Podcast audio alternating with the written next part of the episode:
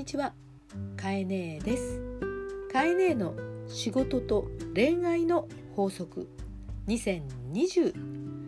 法則5を始めます。さて東京は自粛が解除されまして最初の土日を迎えています、えー、今日はデパートとかショッピングモールは人が多いのではないかなと思うんですけれどもウィズコロナ。えコロナとともにウイルスとともに我々は生活をしていくという今まで経験してないことにトライするわけですから、えー、元の生活のようには戻りませんけれどもそれでもですね楽しいこと上手に、仕事をしたり、え交流をしたりしながらですね、え感染予防するというバランスを取りながらという暮らし方を、トライしてみようじゃないですか。ということで、えー、今日の法則はですねグッドサイクル良循環です。なぜこの法則を選んだかという話を少しさせてください。え法則4の「八風吹けども同絶」の放送を聞かれた方この言葉はですね人は言いたい放題言うよとえ自粛期間中にみんなネットをたくさん見ていていい情報もたくさんあるけれどもそこには誹謗中傷だったりまた嬉しくない暗いニュースだったりもたくさんあってそれをまともに受けると自分がやられるよと。本来目の前にいるそのあなたはそんなどこ吹く風のような情報に踊らされちゃダメだよと。あなたはあなただと。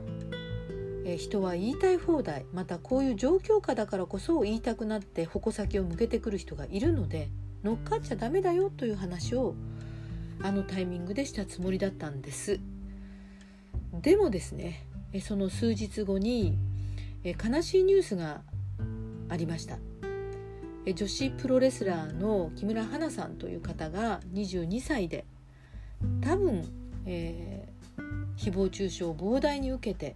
さらに、まあ、一人で家にいてなかなか人と接触をするという関係の状態がなかったというところで、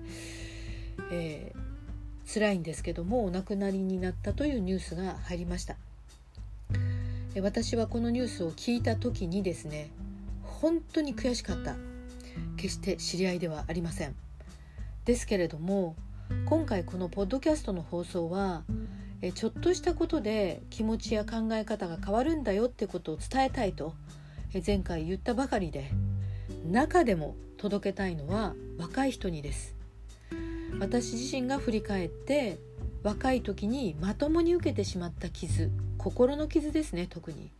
それは後になってちょっと持ちようを変えてしまうことができた途端に景色が変わって昨日まで何だったのってことが起こる。それをたくさん経験したからこそそんなことを私が知り合いじゃない人にも届けるにはどうしたらいいだろうと思ってポッドキャストをしたんです。え今日聞いている方お願いです。えあなたの周りでバッドサイクル悪循環に入ってると思う友人がいたならえぜひともカエネはまだ微力だけどもこの放送を聞かせてあげてほしいなと思います。ということでグッドサイクル良循環。今私たちが、えー、日頃行動している私が話したこの内容は結果が良かった悪かっただけではなく実は全て循環し続けていると。悲しい出来事はその前に思考の質がバッドの方に行っていて結果バッドの行動をしてしまっていてその結果が我々に提示されている。逆にハッピーということも結果としてあるのはハッピーという思考をしその思考からハッピーな行動をしたから良い結果が生まれている。例えば先ほどのプロレスラーの彼女にしても一人でまた環境的に置かれていて人間関係が断ち切られる状態が生まれてしまった。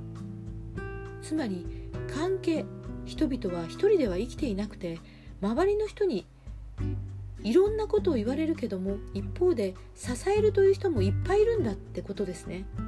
つまり私たちは一人ではなくて関係周りの関係で生かされているっていうことも重要になります。つまり良循環とは実は循環しているというのに4つのキーワードがあります。スタートが関係人と人との関係が日頃どうなっていてその関係を維持してる。それは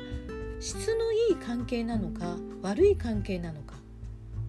その人を質よく持っていけるまたは自分を良い状態に持ってきてるという関係を大切にする。はっきり言います。あなたの周りでたまたま友達だと思っていたとしても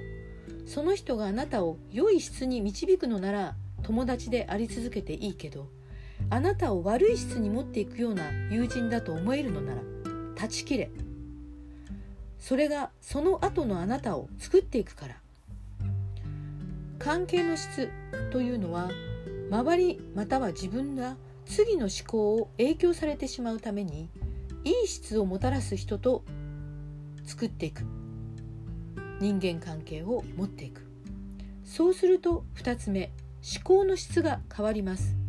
いい人と付き合うと考え方の質が良くなるんです。本当にたくさんこういうケースを見てきました。悪い思考の人と付き合っていくと悪い思考になるんです。もともとみんな悪いやつじゃない。善悪の判断で見た時に人を傷つけるとか人に対して痛めるとかといったようなことは小さな時からやってるわけではありません。多くの場合それらは人の関係の質からいい質なのか悪い質なのかから影響されて思考がいい質なのか悪い質なのかになってしまう。